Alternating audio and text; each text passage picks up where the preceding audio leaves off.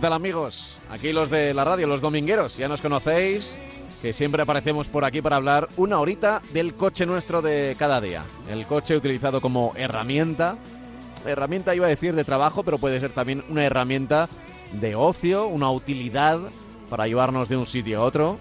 El coche, eh, los vehículos o la movilidad, como se tiende a llamar en los últimos años. Aquí al micrófono Pablo Juan Arena y a mi lado, radiofónicamente hablando como siempre, Francis Fernández. Hola Francis. Hola, ¿qué tal? ¿Qué, tal? ¿Cómo ha ido la semana? Bien, tranquila. Bien, con demasiado calor, como todos hemos Sí, pasado. Para ser enero, ¿verdad? Jolín, madre para mía. ser enero, eh, hem- hemos llegado al mes de febrero. Me da miedo, ¿eh? Sí, claro, es que... Me, me da miedo lo que Claro, se nos claro. viene encima. Oye, igual luego resulta que llega abril y mayo y, y llueve. Y, bueno, lloverá, y- y pero, hace frío. Pero, y... pero desde luego en agosto no va a hacer temperatura bajo cero. no, no, eso ya lo sabemos. Eso, entonces, bueno, eso pues del año es- pasado es- ya lo sabemos. Es un poco preocupante, ¿no? Lo que está pasando Mm. ahora mismo con el clima. Bueno, la gente, hay gente, hay negacionistas que siguen diciendo que no pasa nada, que, que son situaciones que han pasado antes, sí, han pasado antes, pero las Claro, consecuencias porque, de lo que porque, ha pasado antes a ver, han sido malas. No, no, no es temática de este. Bueno, No, no, un poco no, sí, un poco sí, porque un poco sí, un siempre poco se habla sí. de la contaminación de los coches Claro, y de la claro. huella de, de los coches, ¿no? Pero, pero es verdad que eh, mm, a veces Eh. se habla mucho de, de- del enfriamiento, del enfriamiento y otras del calentamiento. Yo- A veces se, se- se dice, claro, y, y- y para aquellos que somos, que es la mayor parte de la gente, que no somos científicos y somos intuitivos, pues a veces se hace poco intuitivo pensar que si hay un calentamiento global, Sí. pues el invierno es, eh, luego las temperaturas son más bajas en invierno, o ese, ese tipo de, de detalles, pero que luego viene un científico, oye, y te lo Sí. explica y te dice, no, no, es que mira,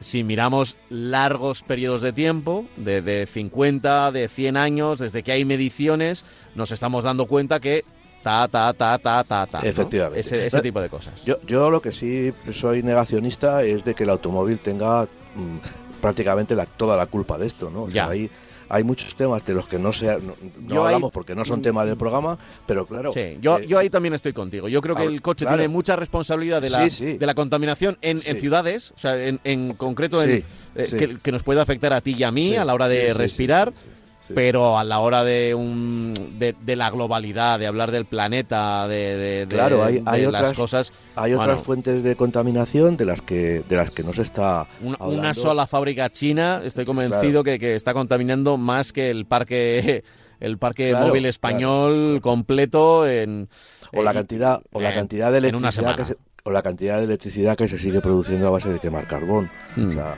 eh, estamos hablando de, de- de energías renovables y todo el tema y luego resulta que seguimos por otro lado.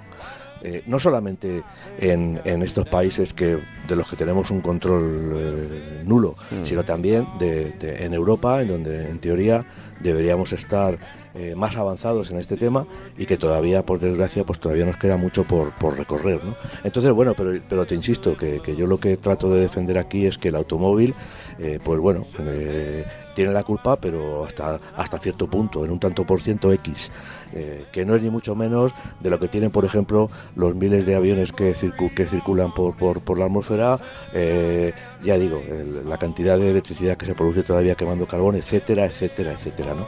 Entonces, bueno, pues, pues yo ya digo que defenderé el automóvil, porque además en el automóvil estamos poniendo los medios para que eh, se contamine menos, lo estamos viendo. Todos tenemos problemas a la hora de, de elegir nuestro coche y pensar en un futuro qué coche vamos a conducir. Y siempre vamos a pensar que, si, que dentro de 10 años vamos a conducir coches mucho más limpios o completamente limpios de lo que, de lo que conducimos ahora y muchísimo más limpios es. de lo que conducíamos hace eh, 20 años. O sea que en, en teoría y en la práctica, vamos, estamos dando pasos para que cada, cada, cada ciudadano que coja un coche pues eh, sea eh, más ecológico, por decirlo de alguna manera. Mm. Mientras que hay otros aspectos de la sociedad, otros temas, el ferrocarril, eh, ferrocarril digo, el, el- el de carbón, claro, el transporte, eh, bueno, un montón que yo creo que están bastante más atrasados que, la- que el automóvil y, y sobre todo a los que se critica bastante menos. Ya, ya. Eso es así. Eso es así. Eh, ot- otra cosa que ya hablamos la semana pasada es la huella que deja la construcción de un vehículo eléctrico y, y- Sí, y por eso- después sí. cómo se tiene que reciclar o no reciclar, si es más Sí, o menos eso- difícil el tema de las baterías. Pero creo que lo importante del coche, lo importante del coche, no tenemos que perder el prisma, es no contaminar en los grandes núcleos de, de población. Eh, eh, Eso es donde, donde se está trabajando desde hace muchos años y donde se ha conseguido, pues fíjate, yo sinceramente creo que eh, ahora mismo es verdad que hay mediciones y hay días que los picos se sobrepasan, Sí, pero creo sinceramente que, que el- el- está hay menos polución en ciudades como Barcelona o Madrid eh, ahora que lo que había en los 80 o en los 90. Sí, sí, O sea, por porque se, se ve, eh, yo recuerdo alguna imagen de Barcelona eh, de los años 80 o comienzos de los 90, eh, precisamente hablando de este tipo de cosas, y, y ríete de la boina de, que dicen de, de Madrid, que esa, esa boina, en buena medida, muchas veces no, no está provocada por, por, por los coches, o no, No, en no, su no. 100%, no en su No, 100%, no, no, no, al que revés. va, que va, que va. Entonces, eh, creo que en ese sentido se está mejorando, pero todavía, oye, cada coche tiene una chimenea, por decirlo de alguna forma, aunque sea muy pequeñita, y eso es donde, donde se está atacando, ¿no? Y por ejemplo, los híbridos, a mí me parece una muy buena solución, que, que- que puedan eh, tener distancias cortas, es decir, en las ciudades, moverse en eléctrico y luego, si hace falta hacer viajes largos, pueden hacerlo en, eh, con, el, con el motor tradicional, por llamarlo de alguna forma, aunque tarde o temprano dejará de ser el, el tradicional, ¿no? Porque cada vez hay más, hay más eléctricos. Pero en fin, eh, fíjate, eh, por donde quería empezar el programa de hoy es primero, que no se me olvide, y ya se me iba a olvidar, el correo electrónico, marcacoches.radiomarca.com marcacoches.radiomarca.com Ahí ya sabes que lo que tenemos nosotros es eh, el buzón, donde tú nos puedes enviar en cualquier momento del día, de la tarde, de la noche, cuando escuches el programa, pues tu duda, consulta, eh, sugerencia, comentario, lo, lo que tú quieras, ¿eh? lo que tú quieras, aquí estamos nosotros para recibirlo en marcacoches.radiomarca.com. Y tenía uno por aquí de, de esta pasada semana que nos preguntaba por una circunstancia muy concreta, y eran las pegatinas de la ITV, que ha escuchado, ha escuchado que eh, iban a dejar de ser obligatorias en 2024. Claro, a mí me ha sorprendido porque yo, sinceramente, no, no, no había escuchado nada. Y, y te lo he hablado antes de empezar el programa, oye, ¿qué hay de esto? Y ya me has explicado la realidad, que la realidad era una fake news o un bulo de toda la vida. Sí, que yo no sé por qué se lanzan estos, estos bulos. Bueno, decir que, que no vamos a tener pegatinas de la ITV. Bueno, lo que sí es verdad es que yo el otro día he pasado, la, he pasado una revisión de una ITV de un vehículo y, y no me han sellado el cartón del coche. He ido luego a preguntarlo y digo, mira, no me habéis sellado a la ficha técnica como que, como que he pasado la ITV. dice, no, no, me dice, no hace falta el sellado. Yo, yo les he creído. Eh, lo, lo que es importante es el papel que te dan con, con- de- que demuestra que he pasado la ITV y evidentemente la pegatina.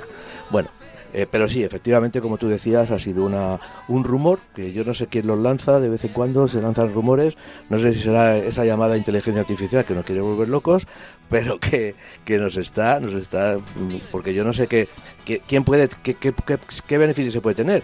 Es decir, yo, si hay pegatina, pues hay pegatina, y se pone en el coche tampoco hay ningún problema llevar un cuadradito ahí arriba del cristal con la pegatina. Y si no hay pegatina, pues tampoco tendremos ningún problema. Supongo que ahora mismo, desde el punto de vista informático, ya se está haciendo, ya se hace. Eh, pues con la placa de matrícula, el- la Guardia Civil te para, mete la placa de matrícula en tu coche y le sale todo hasta bueno cuando hiciste la primera comunión no Sí, entonces en ese sentido yo creo que no que no que no hay ningún problema en que la llevemos o que no la llevemos. Entonces mm, yo no sé por qué se lanzan esos bulos que ya no dan placa ya no dan pegatina ya no va no vamos a llevar la pegatina. Bueno pues que, que- que no entiendo bien qué, qué beneficios se saca o qué se hace aparte de despistar al, al- al- al personal sacando quizás sea por eso sac- sacando esos rumores de que no van a llevar pegatina pero bueno ya digo Ya. que, que- que la un rumor, es hace- falso. hace La pegatina en un lugar visible, en la, en la parte superior derecha del, del parabrisas, del, Sí. del delantero, claro. Sí. Eh, eh, es ahí donde tiene que aparecer, es ahí donde lo recoge el Que es- código y es ahí donde es- tiene que estar. Antes eran de un tamaño superior, ahora es una cuarta parte, casi parece un Es- sellito, es pero obligatorio es obligatorio. es obligatorio llevarla Lo que sí se puede hacer es no hacer como hacen mucha gente que deja, parece que tiene la colección de pegatinas. O sea, O sea, cuando que te con, llevar la última es suficiente. Claro, claro. es que es lo que hay que hacer. Hay gente que lleva ahí el cristal que parece, sobre todo coches viejos, he visto con 8 o con 10 pegatinas de, de la ITV. No sé por qué, no sé Mira. qué, qué motivo tiene, vamos. En, en la noticia, no sé si fue en 20 minutos o Sí. en, en Marca Motor, pero en la noticia que decía, eh, que hablaba sobre este bulo, decía que, Mm. que si no se lleva, la multa es infracción leve, hay que Mm. decirlo, eh, no llevar la, la pegatina del ITV, pero la multa son 700 euros, ¿vale? Eh, o 800 y, eh, bueno, la- ya sabes que si pagas eh, Sí, pero, pero por no llevarla. por, por no llevarla, eso es, Ah. por no llevarla. Y si llevas una falsificada, que hay gente Ya, para bueno. todo, Claro, claro. Ahí ya eh, la infracción es mayor y ya mm, creo que superaba es ca- casi 10 veces más. No sé si era. Es que, es que además es tontería llevar las cosas falsificadas, porque es que, insisto, es que ahora mismo en la, en la matrícula coche, te, te- te van a mirar, te van a mirar. se meten en el- y lo sacan todo, sacan todo. O sea que entonces, pues yo no sé hasta qué punto merece la pena. el- Bueno, pues gente que le gusta jugar, yo qué sé. Supongo, Sí, entiendo que yo, poco- eh, que, que tiene poco trabajo. que le gusta tener una unidad de, de un coche, un vehículo que sabe seguro que no va a pasar la ITV y entonces, mm, como sabe seguro que no va a pasarla, pues le, le pone su propia pegatina ITV. Digo Sí, yo que será algo así. O de un coche que no haya pasado la ITV en su momento y dice, ah, no, pues mira, yo le pongo aquí, total, nadie se va a dar cuenta. Y, oye, también te digo que, que puedes circular durante mucho tiempo y puede que nadie se dé cuenta de, de que esa pegatina no, no, Lo- no es falsa. Lo- Pero lo cuando te sí- pillen, te pillan. Sí, sí, claro. Lo que sí digo es, si tienes un coche viejo, un coche con una placa de matrícula mm, veterana, eh, y te paran, van a comprobar lo de la... Si no lleva la pegatina, te van a poner la multa. Eh, y si la llevas, yo creo que al final van a comprobar que esa pegatina corresponde a la verdad y que has pasado la ITV convenientemente en, en los plazos determinados. Porque, insisto, eh, lo, te- lo tienen todo para saber si llevamos seguro. De hecho, muchas veces que dicen, no es que ya no hace falta llevar este papel o este otro. ¿Por qué? Porque no les hace falta, porque ellos lo van a comprobar. Si tienes carnet de conducir, si te lo han quitado, por qué te lo han quitado, cuándo te lo han quitado. En fin, eh, por eso mejor es ir, procurar ir con todo en regla y sobre todo además en un aspecto como la ITV, el que implica también seguridad para el prójimo, ¿no? Seguridad para el resto de conductores que nos acompañan en, en- en las carreteras, ¿no? Sí, eso es. Así que, bueno, eh, lo de la ITV, eh, tienes que llevarla en 2024, en 2025, va a estar ahí. Puede que en un futuro eh, se planteen quitarla y que todo vaya con las matrículas y que haya electrónicos. cambiará todo en un puede futuro ser, todo, pero ahora mismo no hay ni un plan No, eh, no, nada, encima de la mesa para quitar. Eh, así como, por ejemplo, sí que puedes llevar el carnet de conducir de manera mm, digital, Sí, eso sí, eh, no hace falta que lleves el, el carnet, lo, lo puedes llevar en el móvil, en la, en la billetera de algunos móviles que, que lo tienen previsto, pero eh, eso, sinceramente, bueno, eh, tampoco cuesta nada si llevas la cartera, que todo el mundo lleva el DNI, Sí. pues llevar el, el, ca- el carnet de conducir. También- ¿no? No- no es como los de antes, aquellos trípticos rosas, ¿no? Que, sí. Ta- ta- también se puede llevar eh, la documentación, una fotocopia de la documentación, mm, de- pero una fotocopia compulsada que haya pasado por el notario y el notario Correcto. y dé fe que, esa- que, que se corresponde con el original. En ese sentido sí la puede llevar, eso hay mucha gente que la lleva porque la- lógicamente te pueden robar la documentación del coche, te pueden robar el coche y al final el no tener la documentación en el coche pues la, la tienes a, a buen recaudo en tu casa y, y ya digo que puedes circular perfectamente y si te paran tú enseñas la fotocopia compulsada correctamente y no hay ningún problema. Pues sí. Pues muy bien, muy bien. Eh, hemos eh, cumplido ya eh, nuestro propósito de, de- de servir de utilidad a, a nuestros oyentes y, bueno, en fin, igual alguno ni siquiera había escuchado el, el bulo. Pero fíjate, Sí. eh, sí que eh, no- nos escribe Isidoro ¿Sí? y nos dice algo que comentábamos hace, creo que era un par de programas. Dice, buenos días, dijisteis que con la tarjeta de estacionamiento para personas con movilidad reducida se podía acceder a Madrid Central y aparcar sin ningún problema. ¿Vale? Eh, Es verdad que lo dijimos porque tú creo que en directo sí, además sí. lo miraste, Es ¿no? que lo, es que lo miré. Claro, y dice, efectivamente es así. Siempre y cuando lo hayas solicitado al ayuntamiento Bueno, previamente, el cual claro. te enviará un permiso que tendrá la misma vigencia que tu tarjeta de estacionamiento. De no hacerlo así, te multarán. Aclarádselo, por favor, a todos los oyentes. Pues Isidoro, tranquilo, no te preocupes. Muchas gracias. Que, que es así. Igual, igual dio la impresión de que eh, cualquier, igual si se desplazaba, yo qué sé, desde Toledo, eh, un, un, No, claro. un minusválido Sí. con su coche, igual podía aparcar dentro de Madrid Central, igual dio la impresión. No, no, tenía que ser dentro de, de- de- o sea, que, que digamos, aquellos que viven dentro y son minusválidos no tienen la necesidad de cambiar el coche, como sí que lo van a tener muchos de, de, del- de los Sí, sí. eh, habituales. Con en, e- en este 2024, si eres residente de Madrid no, no pasa nada, pero ya en el 25 sí. Ya en el 25 sí. Así que eh, esto ya lo saben y no quería yo centralizar, como siempre, porque tenemos oyentes de toda España, el tema Sí, este de Madrid Central o Madrid 360, que siempre es como una especie de, de imán. Pero dime, Francis, ¿por dónde empezamos? Pues mira, eh, hay una buena noticia que, es una marca que nos, que nos gusta bastante, que es Dacia. Nos gusta, nos gusta bastante por el precio y nos gusta también bastante por la perfecta evolución que ha seguido en los últimos tiempos, dando un producto económico, un producto asequible y que, que con el paso del tiempo y con las nuevas generaciones de sus modelos, Mm. pues ha ido tomando, digamos, una, una calidad, mostrando una calidad y una, y una, una relación calidad-precio verdaderamente que yo creo que en el, que en el mercado no existe.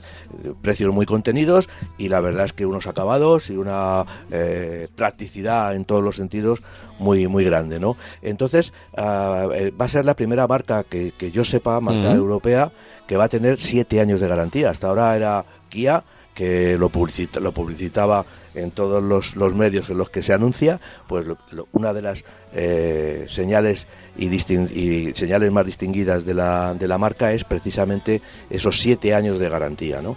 que demuestra quizá una, una- que, vamos, quizá y no quizá, demuestra una confianza en su producto grande. Eh, ahora Dacia nos va a ofrecer siete años de garantía en sus productos y, lo único que tenemos que hacer es empezar a realizar el mantenimiento en su red de talleres. Son siete años o 150.000 kilómetros. Se llama el programa Dacia Zen y es completamente gratuito. No tenemos que pasar, no tenemos que pagar un suplemento como pasa con, con otras marcas que podemos pagar un suplemento y nos amplían a dos, tres o cuatro años la garantía. El cliente tampoco tiene que hacer nada se, se- en cuanto llevemos el coche al taller, pues se activa esa, esa, ese Dacia Zen, esa garantía Dacia eh, Zen.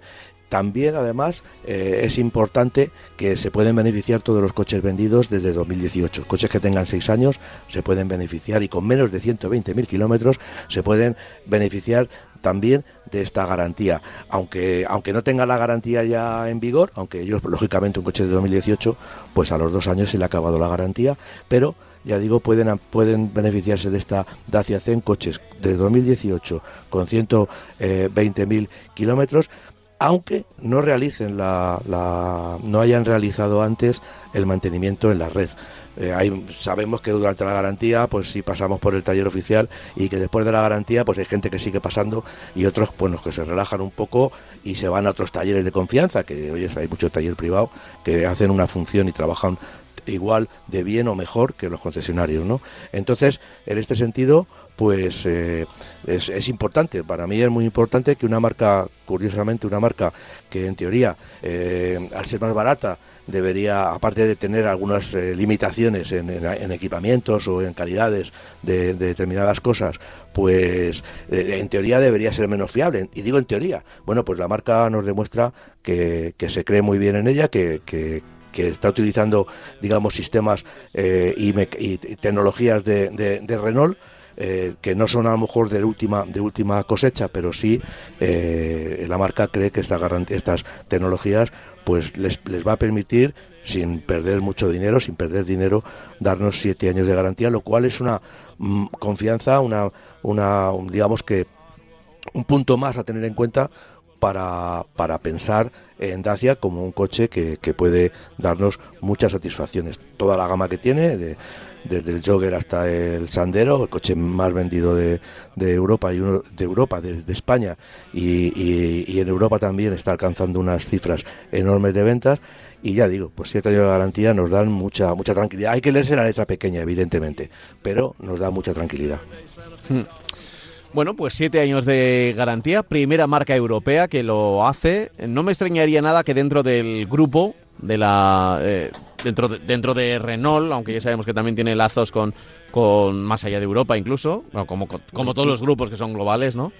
Eh, que, que, esto de los siete años de garantía me da a mí que es una especie de, de que puede ser una especie de globo sonda.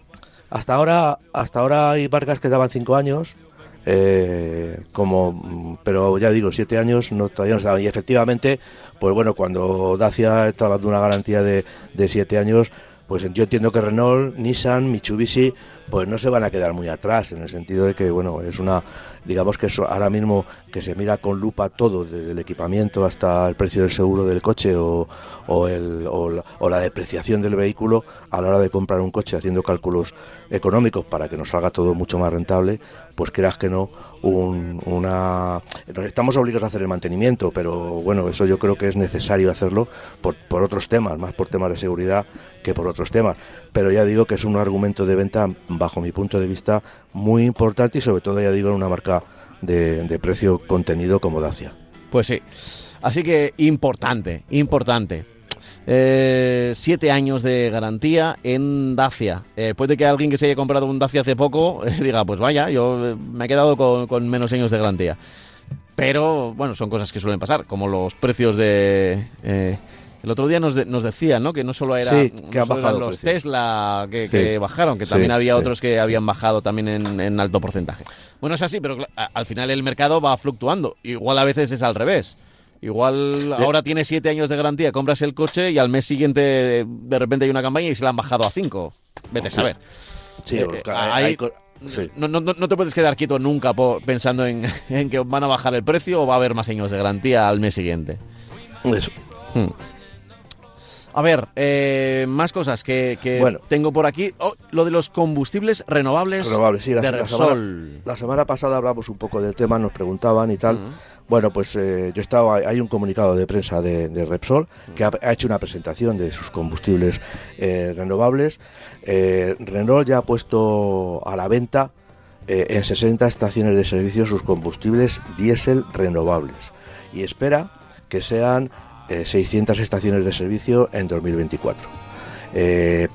también como, como un proyecto piloto ha puesto a la, a la, venta, eh, esta vez en Madrid, en tres estaciones de, servicio, gasolina renovable. Eh, pero ya digo como un, como un eh, proyecto piloto. Estas gasolinas lo que tienen es que tienen un aporte neutro de CO2, es decir, no es que lo que sale por el escape no contamine, o sea, porque el, problema no es tanto el combustible como la combustión.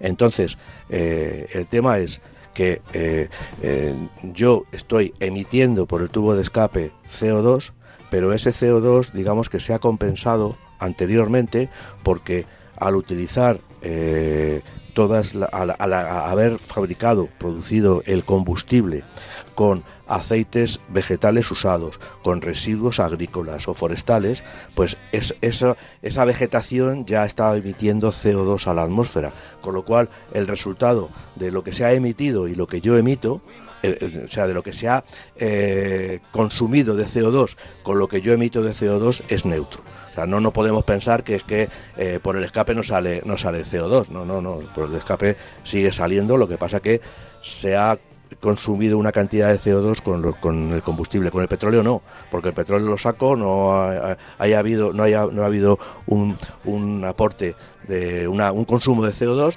y cuando lo saco por el escape lo que, lo que hago es que estoy sumando. De esta manera digamos que es un consumo, una, una emisión neutra de CO2.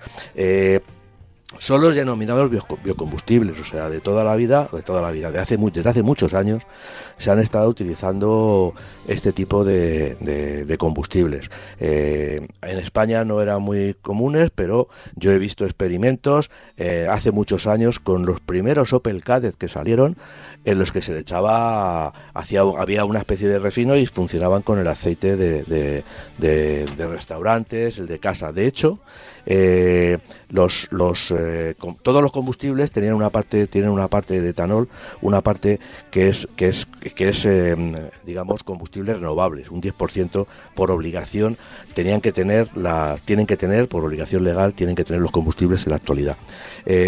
Eh, se va a poner en marcha ahora mismo una, una, fábrica en Cartagena, se va a poner a producir eh, biodiesel y en 2025 también va, va a ser en Puerto Llano. La, la, capacidad de producción va a ser muy amplia, cerca de medio millón de, toneladas al, año. ¿no? Eh, interesa también porque curiosamente los clientes pueden llevar ahora mismo en casa, pues, eh, aunque yo no sé qué se hace con el aceite, porque al precio que está, yo creo que lo debemos mantener en casa para verlo, ¿no? Pero después de usarlo lo tiramos, lo debemos llevar a un punto limpio.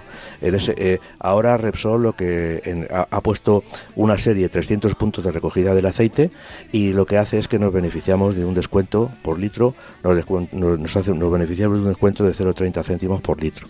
¿eh? Si llevamos nuestro aceite de freír las patatas fritas, pues cogemos y lo metemos, lo guardamos y en vez de llevarlo a, un punto limpio, pues lo llevamos a, a, una, a, uno de los puntos de riesgo que tiene de recogida. Una, una parte muy interesante de, de todo este tema es que el diésel va a costar, o está costando 1,68 euros el litro. Es un poco más caro que el diésel convencional, pero bueno, sabemos que todo lo que emitimos está compensado porque antes se ha, se ha, eliminado de la atmósfera. Y luego, lo importante, la gasolina que, está, que se va a producir por los mismos medios, pues costará 1,80 litros, va a costar como la gasolina extra. Bueno, eh, es un precio eh, digamos razonable porque a ese precio ha estado la gasolina y a ese precio ha estado el gasóleo incluso mucho mucho bastante por encima. Entonces bueno es un es un eh, precio que no es como el que decían de los de la, de la gasolina de, la gasolina sintética que es otra cosa. La gasolina sintética se, se consigue eh, se obtiene hidrógeno eh, mediante electrolisis. Esa, esa electricidad que se utiliza eh, generalmente ese hidrógeno se obtiene como, electrolisis con una energía eléctrica y eh, que, viene esa electricidad viene de fuentes renovables. Además, eh, se obtiene generalmente también el hidrógeno a base de después de, quitarle la sal, de desalinizar agua de mar. Se desaliniza agua de mar, evidentemente con energía eléctrica y, se, y luego se separa el hidrógeno del oxígeno. Eh, con este hidrógeno se mezcla con CO2 y, eh, y lo que se consigue es eh, un, combustible, el, el, combustible sintético que llaman, que no es lo mismo que este combustible que estamos hablando, que son combustibles obtenidos a base de desechos. Entonces, bueno, pues es. Y, luego, por supuesto, refinados. Se meten en, en, todo, el proceso del refino. Ya sabemos que el diésel siempre ha sido más barato porque está subvencionado, pero en teoría es más caro de producir que la gasolina porque es uno de los últimos pasos del refino. Entonces, lo primero, los primeros que se obtiene son, son eh, otra serie de sustancias, la gasolina y después viene eh, el diésel. Por lo tanto, ya digo que, en este caso, pues eh, no son los e-fuel, sino que son eh, combustibles que se van a que se van a obtener a base de vegetales, de aceites de, de, grandes empresas, el aceite de casa, como he dicho, en fin. Y eso, bueno, trae lo, lo bueno que tiene precisamente es que, bueno, pues que salimos del círculo del petróleo, salimos de y, que económicamente puede llegar a compensar, porque creo recordar que eh, los, eh, los, los e-combustibles, que también se está investigando y también se están produciendo, pues iban a costar más de dos euros el, el litro y, en, este momento.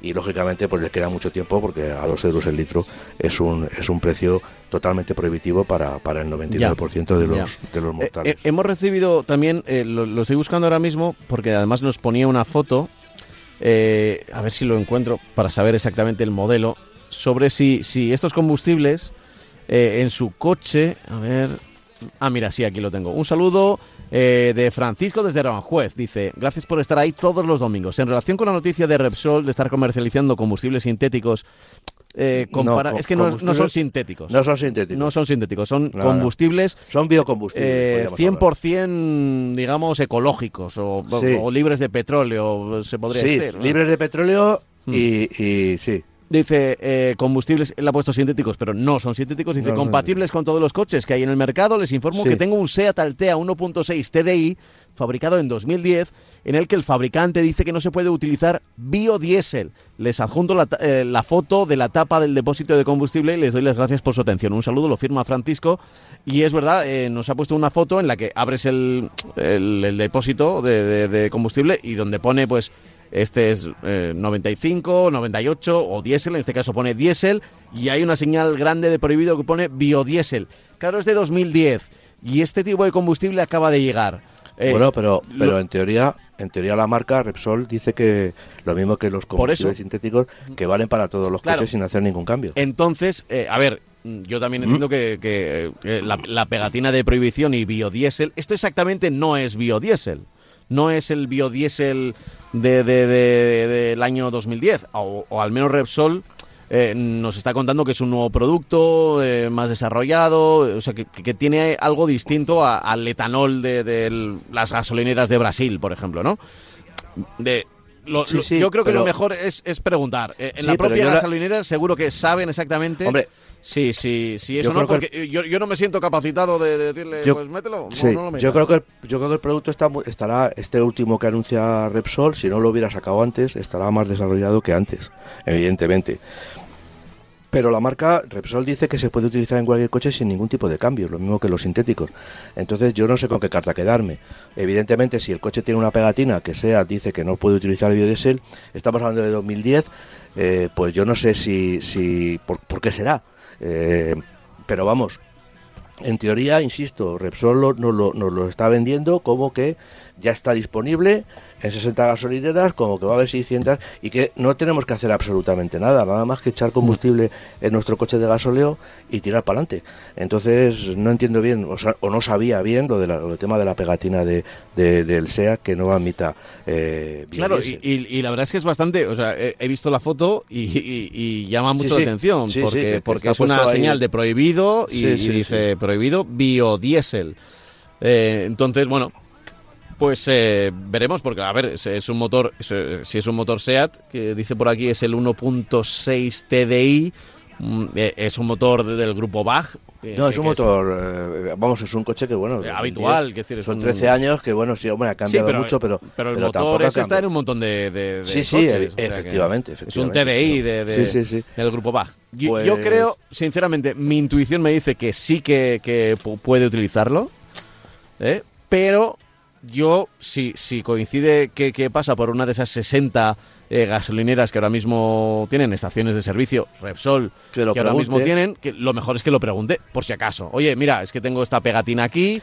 Y, Ya, lo que y pasa seguro que- que... en la gasolinera, eh, aunque cada Ya. vez el trabajo lo hacemos más nosotros, lo de repostar y demás, y, y Sí, sí. la persona solo se ocupa o de, de- de cobrar o de estar en la tienda, que bastante tiene, porque, es, porque a veces están solos para una tienda gigante. Lo que, lo, Pues lo que yo creo que es él sabrá, él sabrá. Lo que sucede es que SEAT no se echa nada en el bolsillo por, por, por decir que no se puede utilizar. O sea que yo creo que SEAT, al, al poner esa pegatina, está convencida y lo sabe porque lo habrán ensa- ensayado de que ese coche no admite biodiesel. Otra cosa es, eh, la única diferencia que puede haber es que eh, ese, ese tema del que es un coche del 2010 y que ahora a lo mejor lo que dice Repsol también, también será cierto en el sentido de que ahora ese tipo de biodiesel se puede utilizar. No sé qué problemas habría con anterioridad con el biodiesel y ese tipo de motores de- de- del grupo Volkswagen. Bueno, eh, yo, yo comento un poco lo que, lo que, ha, lo que ha comunicado eh, Repsol y insisto, no hay ningún problema en utilizar tanto la gasolina como el, como el diésel,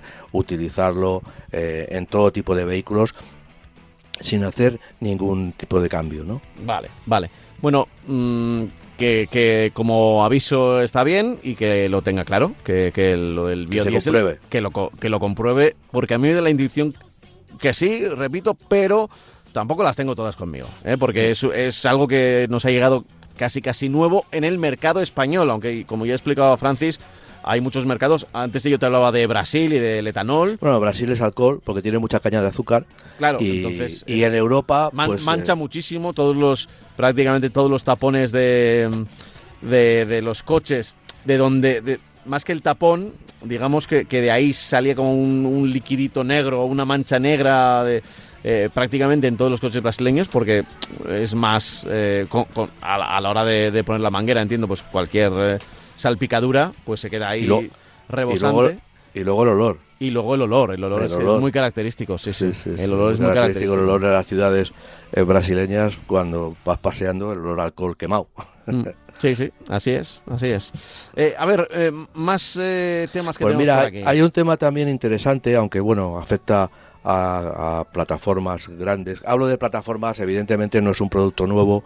Lo que sí yo quiero destacar es que eh, cuando hablamos de una plataforma ahora mismo y sobre todo en el grupo Stellantis para turismos y sub de gran tamaño, pues lo que estamos hablando es una, una nueva plataforma que va a afectar a muchos fabricantes y a muchos productos nuevos, ¿no?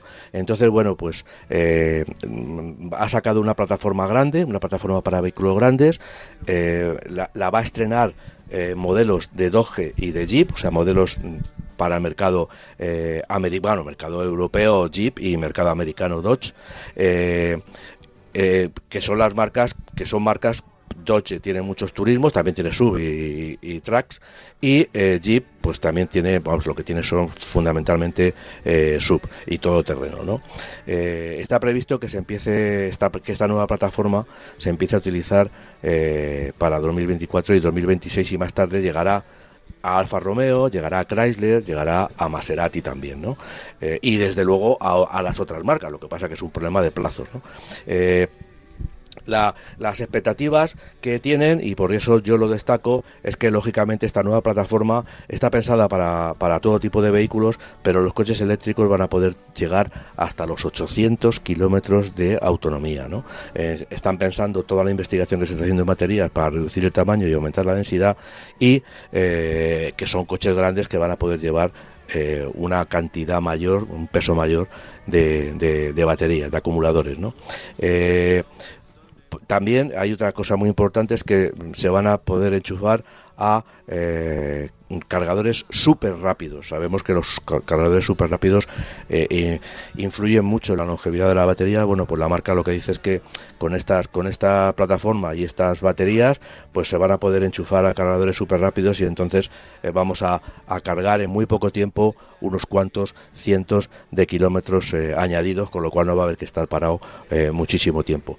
Hay, es una plataforma, lógicamente, cuando una plataforma se define, ahora mismo todas son todas son plataformas flexibles, evidentemente por un tema de coste, no podemos estar haciendo plataformas para cualquier para un vehículo pequeño, para un vehículo eh, eh, un poquito más grande, para un vehículo mucho más grande. Entonces lo que se hace es que se está ah, se, se- se construye una plataforma que es muy flexible y muy flexible incluso porque va a poder tener va a poder dar servicio a coches de tracción delantera, de tracción trasera, 4x4, eh, motores transversales o longitudinales, ya que incluso se va a poder montar en variantes eh, con motores térmicos y con motores lógicamente eh, híbridos. O sea, no está pensada únicamente para eh, coches eléctricos, sino que se va a poder Claro. cambiar por aquello de que cuanto, cuanto más servicio dé a mayor tipo de vehículos, por más barato más se utiliza y más barato Claro. va a salir porque insisto, lo más lo más caro de un coche, de desarrollo de un producto es la plataforma Sí. y lógicamente las plataformas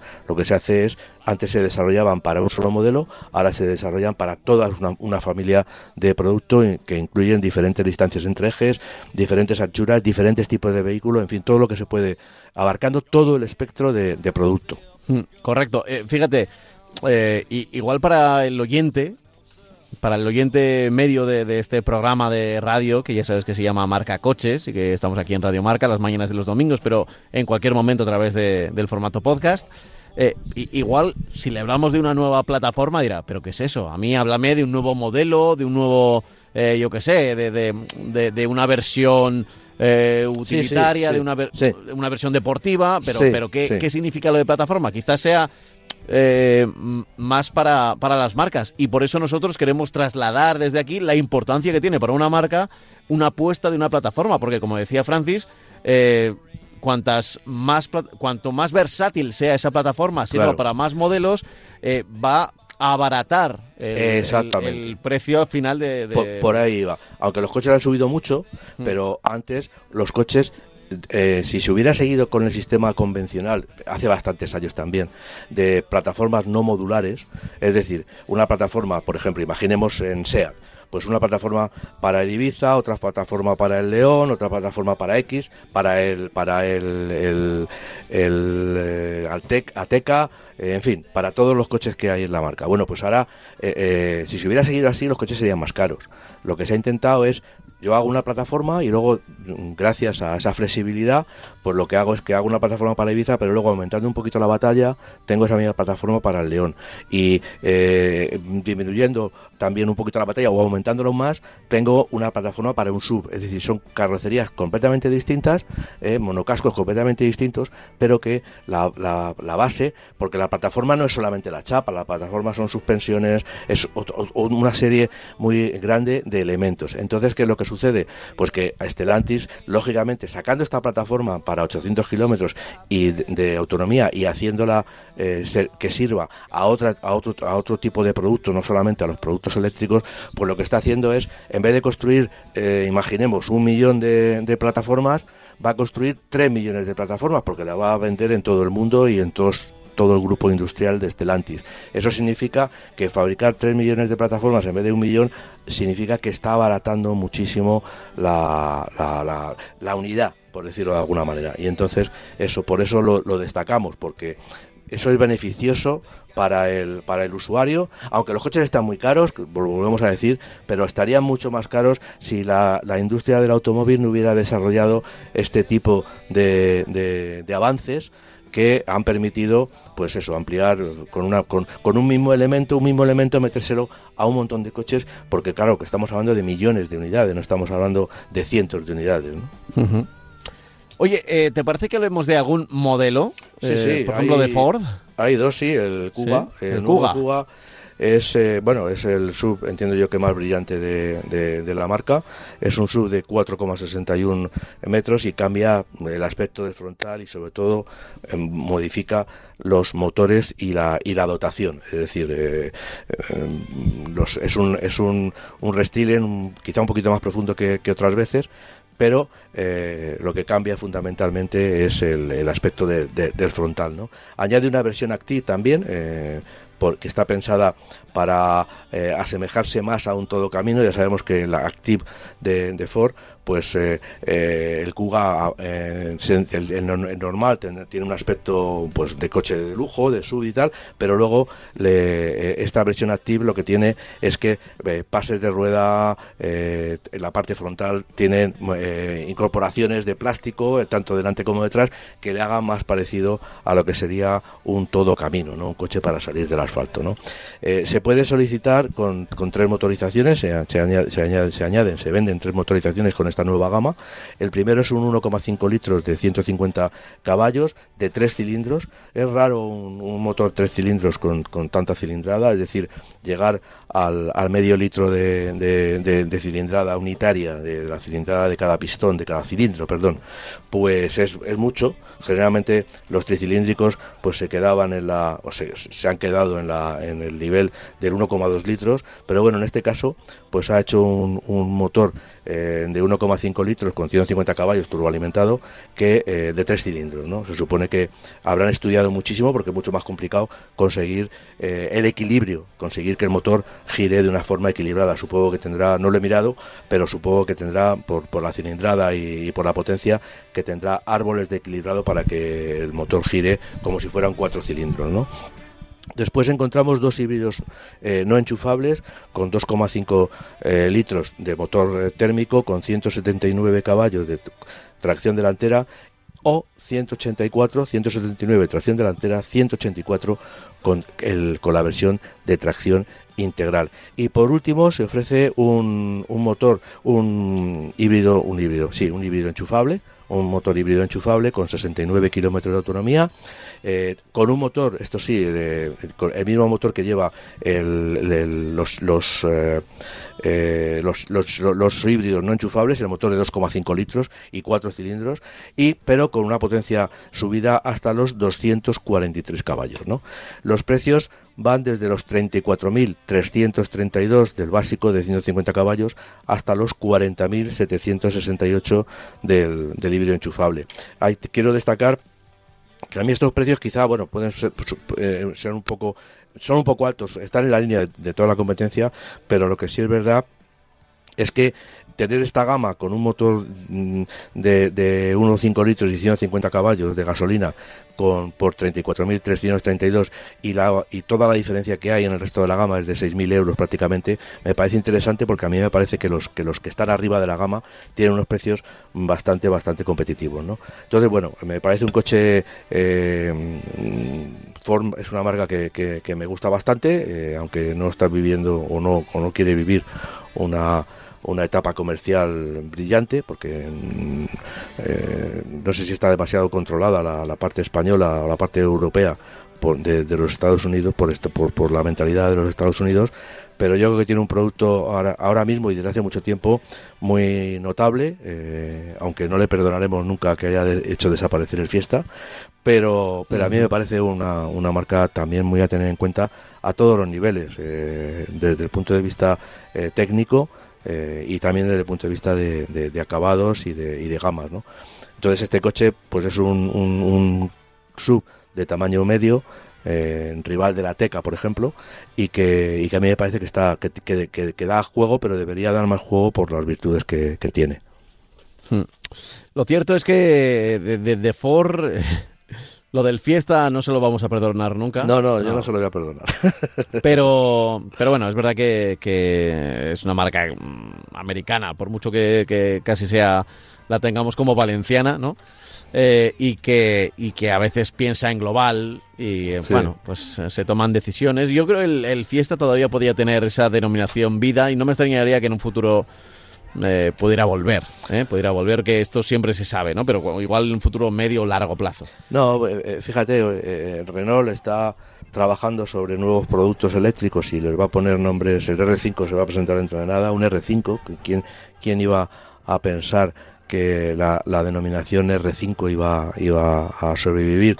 Y lo hace gracias a, o iba a, volver a nacer y lo hace gracias a que va a ser un coche eléctrico, eh, pues en este caso yo creo que el Fiesta también tenía los, los, los miembros suficientes como para que la marca eh, utilizara, utilizara esa denominación en un coche eléctrico mm, utilitario, pequeño. ¿no? A mí me parece que, que bueno, sus, sus eh, sabios tendrá, ¿no? y esas decisiones que se toman no se toman de hoy para mañana. Ah, vamos a quitar el nombre del Fiesta, no, son, son lógicamente decisiones muy estudiadas, pero todo lo, pero también pueden ser decisiones equivocadas, en el sentido de que yo, insisto, esa denominación fiesta, no sé si para Estados Unidos eso de fiesta le suena a, poco, pero en Europa tenía una base muy importante de conocimiento y para más de uno quisieran coger ese nombre comercial para para eh, bautizar sus productos, porque tendría muchísimo andado, ¿no?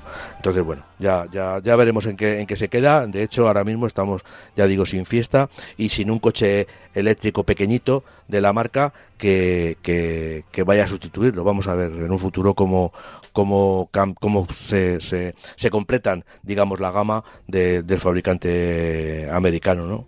Entonces, bueno, ya veremos. La gama para Europa, insisto, ¿eh? Ya.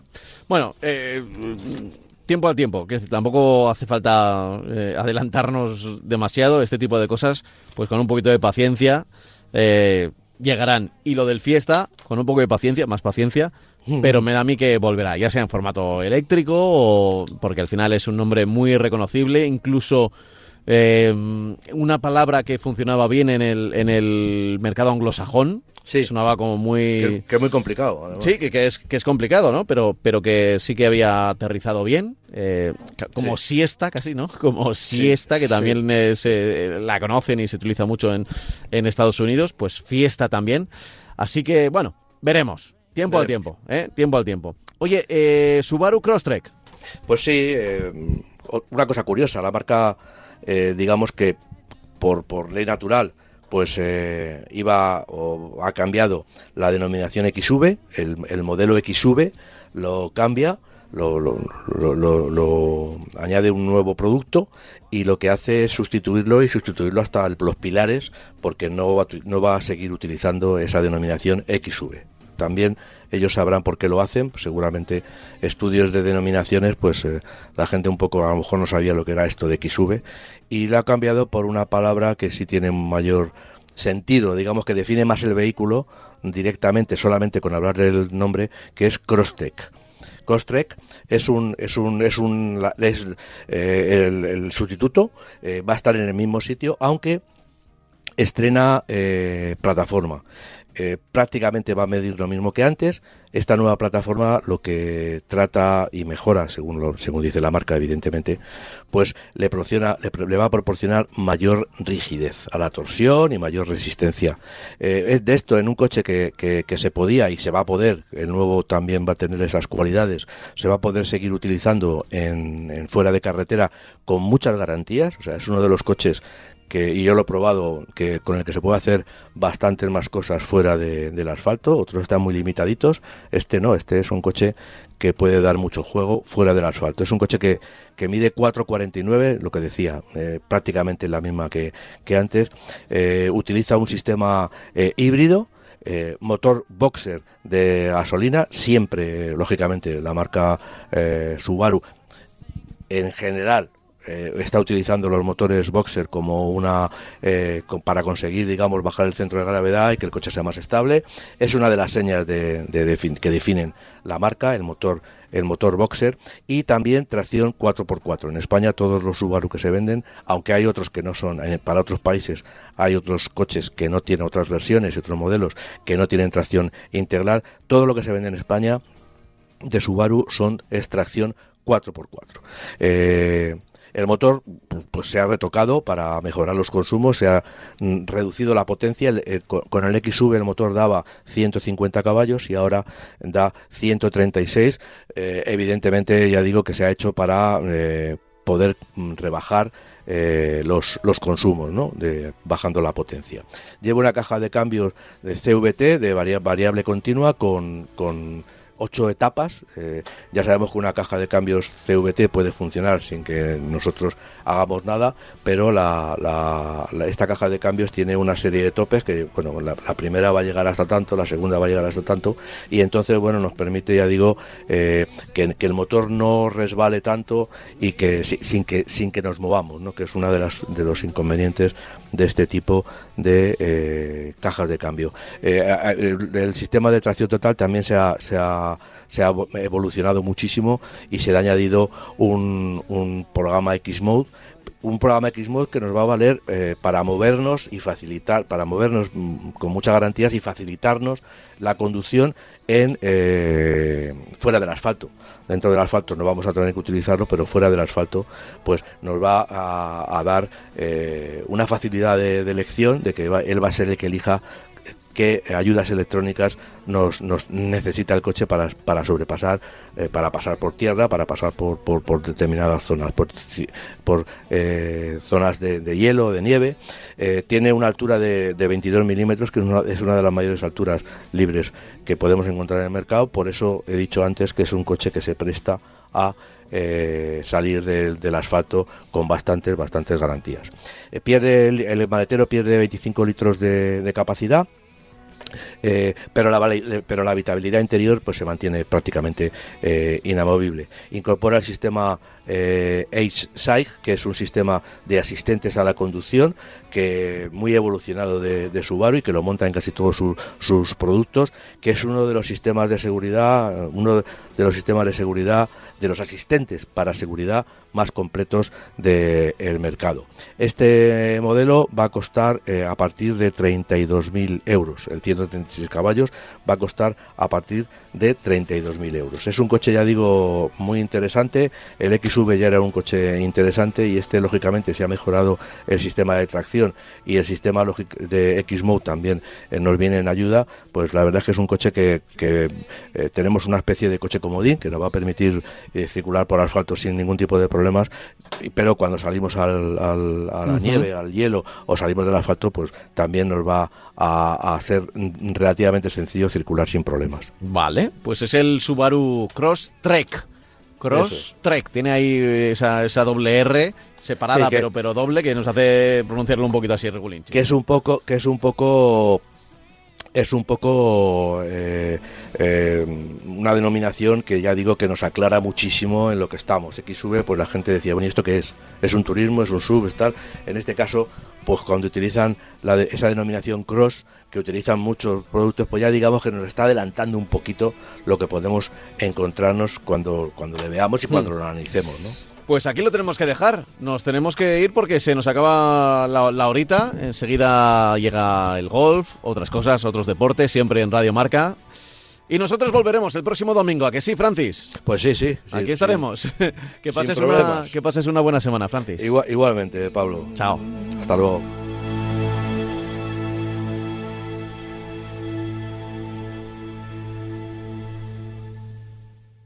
Radio Marca.